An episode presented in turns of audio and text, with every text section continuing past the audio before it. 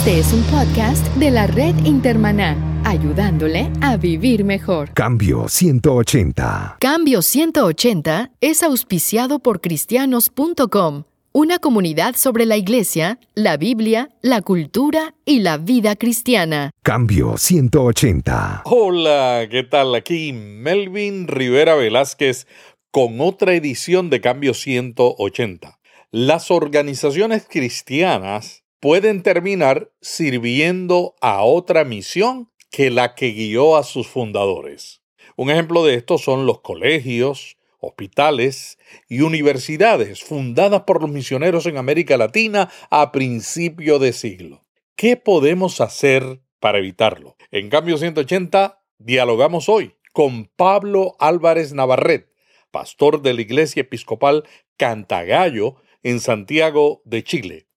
Pablo fue un alto ejecutivo de un banco famoso en Chile y tiene una amplia experiencia como líder de organizaciones cristianas. Pablo, bienvenido a Cambio 180. Pablo, cuéntanos, en base a tu experiencia, ¿por qué fracasan las organizaciones cristianas? Bueno, yo creo que hay, hay una historia que contar, en el sentido de que las organizaciones cristianas nacieron y nacen por hombres visionarios de Dios que Dios utilizó en el tiempo para llevar adelante grandes proyectos. Lo, podemos, todo lo que son las organizaciones educacionales, por ejemplo, las universidades en Estados Unidos, las universidades en Inglaterra y en Latinoamérica, especialmente todo lo que son los colegios. Los colegios de más alta élite en los países latinoamericanos normalmente fueron fundados por misioneros y yo tengo el caso de, yo soy chileno, el caso de Chile, ahí tenemos dos o tres colegios que toda la élite del país estudia en esos, en esos colegios. Y fueron fundados por hombres y mujeres que vinieron, unos de Europa, otros de Estados Unidos, a eh, llevar un tema, la educación, pero con un propósito muy claro del Evangelio de Jesucristo. Esa era su idea era que el Evangelio de Jesucristo pudiera, pudiera llegar a las personas que se estaban educando y tuvieran la mejor educación, pero esa mejor educación tenía que ver con el propósito de Dios y con el verdadero sentido de lo que Dios quería para ese país. Pero en el tiempo, estas organizaciones han sufrido cambios. Hoy día, eh, si esos fundadores de esas organizaciones hoy día estuvieran vivos, eh, morirían de un infarto. Porque, ¿qué pasa? Que la organización que ellos crearon, el objetivo que ellos persiguieron, hoy día ese objetivo no se está logrando. Eh, son centros educacionales eh, que hoy día lo que le están enseñando a los estudiantes es de la más alto nivel académico, en el cual dejan a Dios afuera. Y, y que estos fundadores lo que querían era que Dios estuviera en el medio de todo ese esquema educacional y ellos lo han dejado fuera. Ahora, razones por qué. Las razones, una de las razones principales es que estos colegios y estas organizaciones cristianas eh, se ven con el conflicto económico en algún momento, el tema de crecer. Eh, ven que eh, lo que están aportando, lo que están entregando es tan relevante y no tienen todos los recursos para poder crecer. Entonces aquí viene justamente el conflicto con quién hago alianza. Y claramente las alianzas comienzan a ser alianzas con personas que lo que están buscando un buen negocio, porque ven que es un buen negocio, todo el mundo quiere estudiar ahí, todo el mundo quiere tener eh, esa educación, pero resulta que eh, lo que ellos hacen entonces es inyectar recursos y en ese inyectar recursos ellos colocan justamente el que coloca el dinero, coloca la música.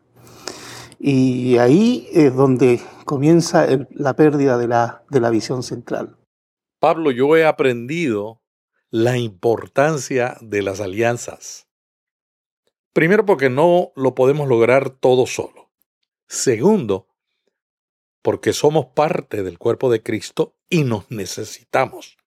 Sin embargo, hay dos tipos de alianza. Hay la alianza con organizaciones cristianas que tienen el mismo propósito que nosotros y que al hacer una alianza ambas instituciones crecemos.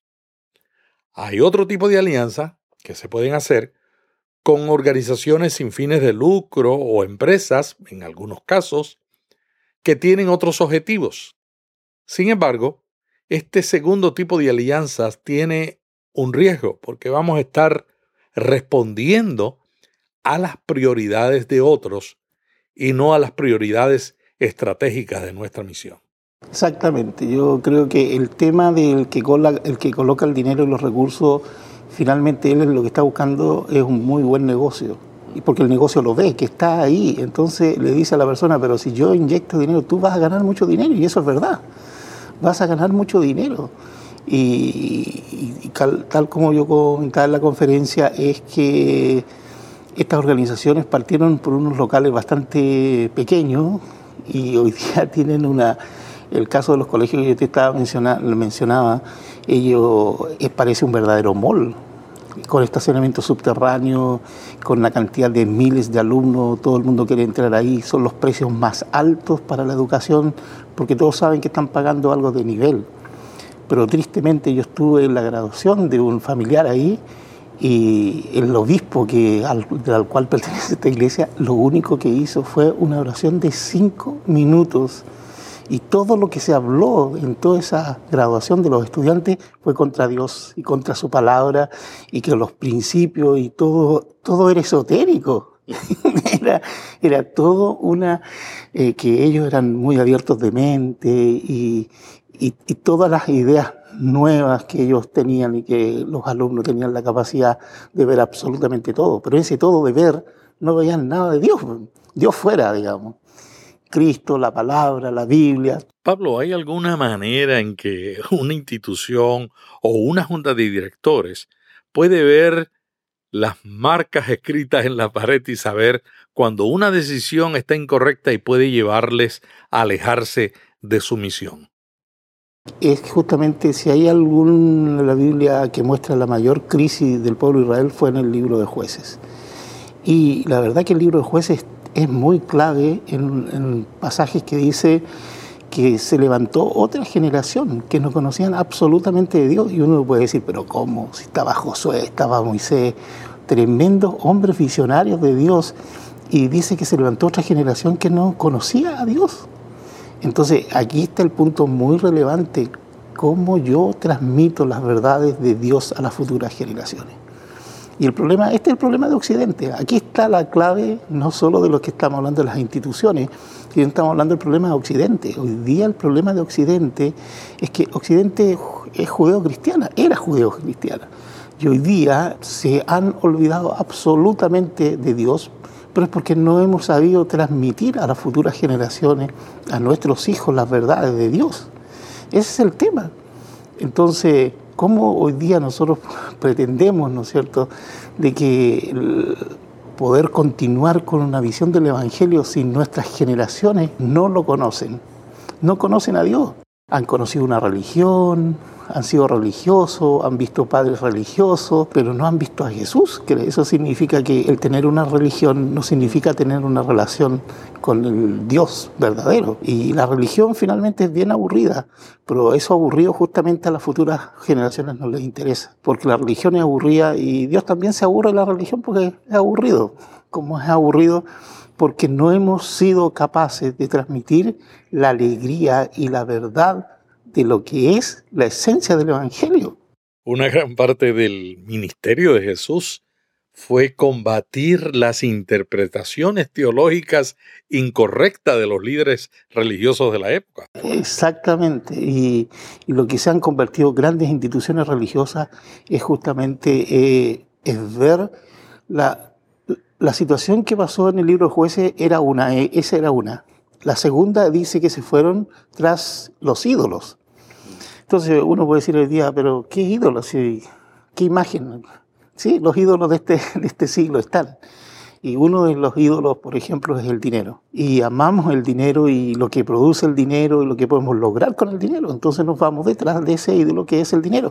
¿El dinero es malo? No. ¿El éxito es malo? No. ¿La seguridad ¿Es mala? No, no es malo la seguridad. El tema es que cuando de eso yo hago un Dios y sobre que yo fundamento entonces mi visión, mi trabajo. Y lo más triste es que hombres dieron la vida por estas organizaciones y que hoy día se pierden porque las futuras generaciones no conocen nada, absolutamente nada de Dios. Y lo otro que, que la tercera punto que plantea el libro de jueces, que justamente es el versículo final con que habla el libro de jueces, dice que, que ahí no había gobierno y cada uno hacía lo que bien le parecía. Y esas palabras hasta el día de hoy nos parecen que son mucha realidad en Occidente, mucha realidad en estas organizaciones cristianas, que la gente quiere hacer lo que quiere, no, no entiende la visión, no entiende el propósito, por qué fueron creadas.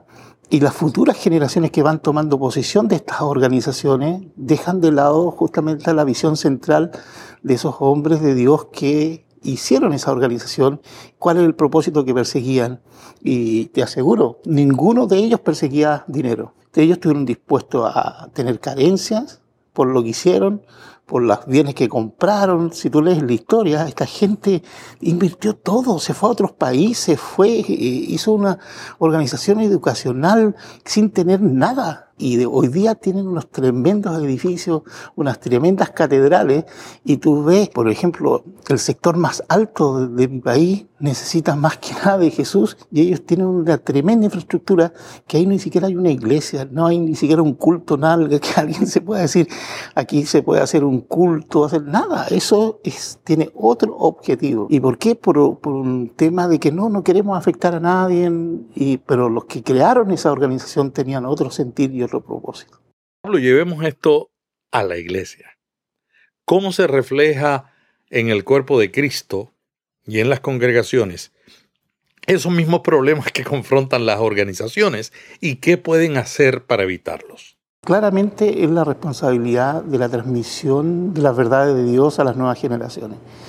Y una cosa muy relevante, creo que en la transmisión la iglesia es coayudadora lo que hay que enseñarle a los papás. Entonces, cuando uno a las escuelas dominicales, Club de Jesús, tienen distintos nombres hoy día donde se trabaja con los niños, el problema más crítico no está con los niños, está con los papás.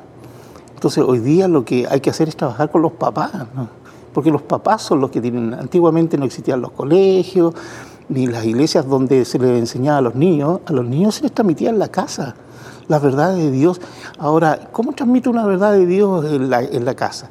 No, yo tengo cuatro hijos, los cuatro comprometidos, y una, un, a mi hijo lo ordenaron pastor. Entonces uno, una persona se acercó cuando lo estaban ordenando pastor me dijo, qué suerte tienes tú, me dijo.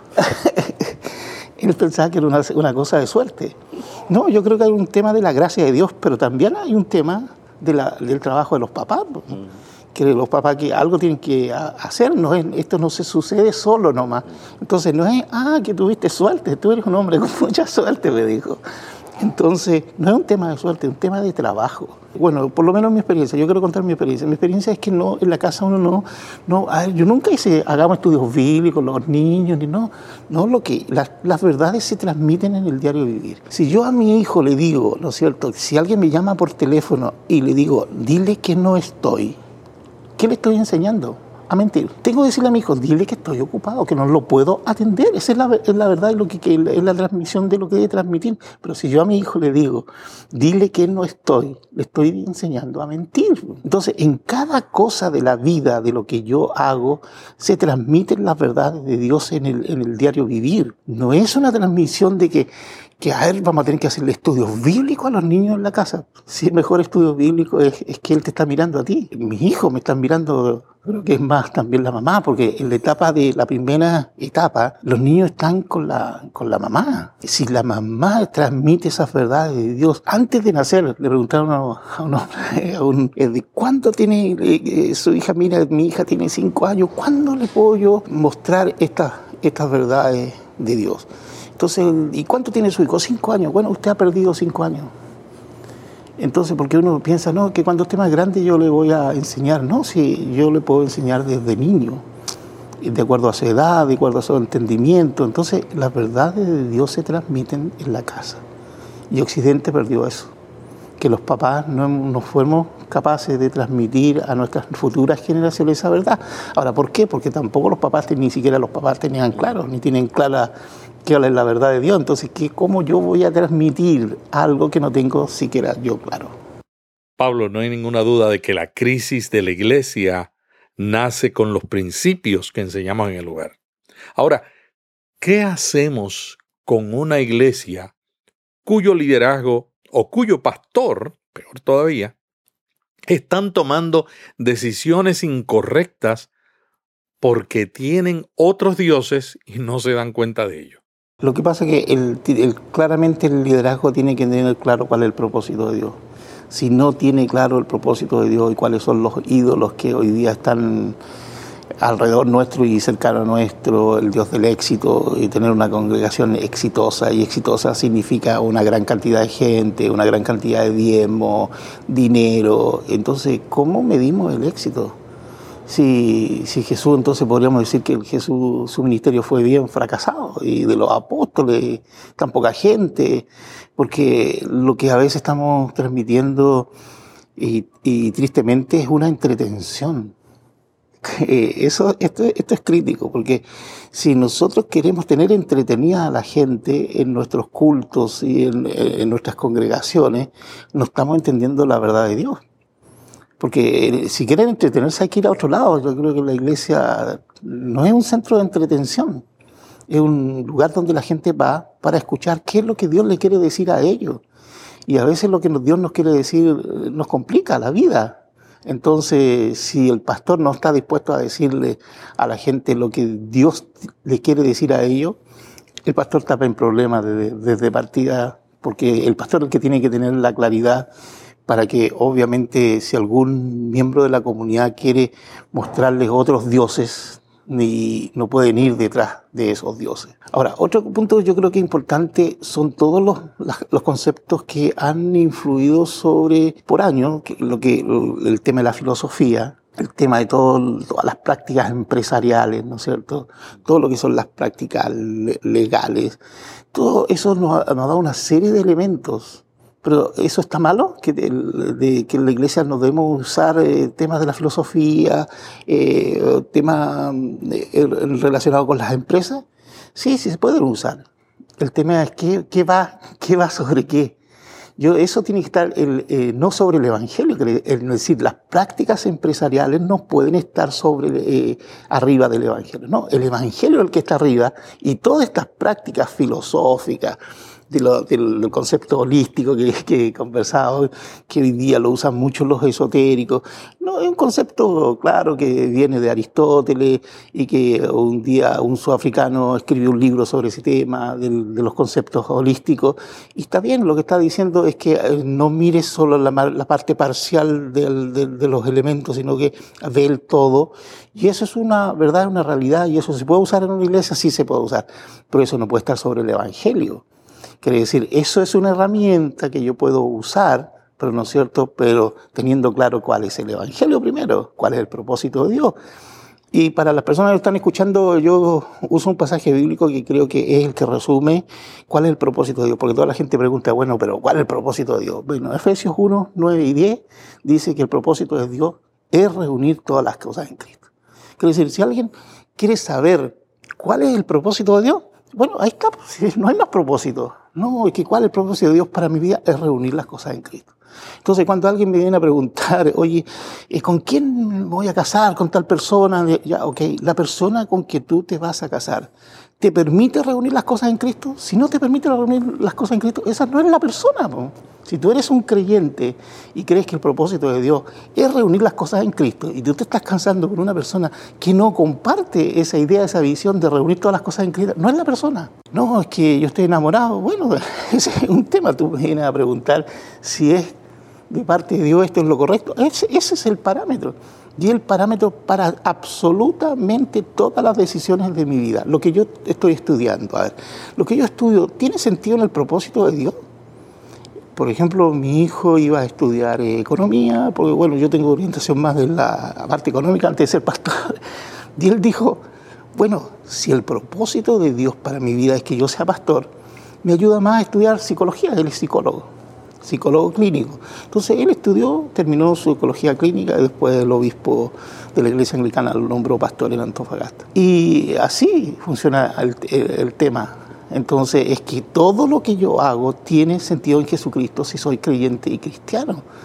Entonces esto es muy relevante en las organizaciones cristianas, porque si las organizaciones cristianas pierden la visión, finalmente van a terminar con un éxito económico, van a ganar mucho dinero, pero no van a hacer la verdad de Dios ni el propósito de Dios, ni van a preparar la gente para lo que Dios quiere.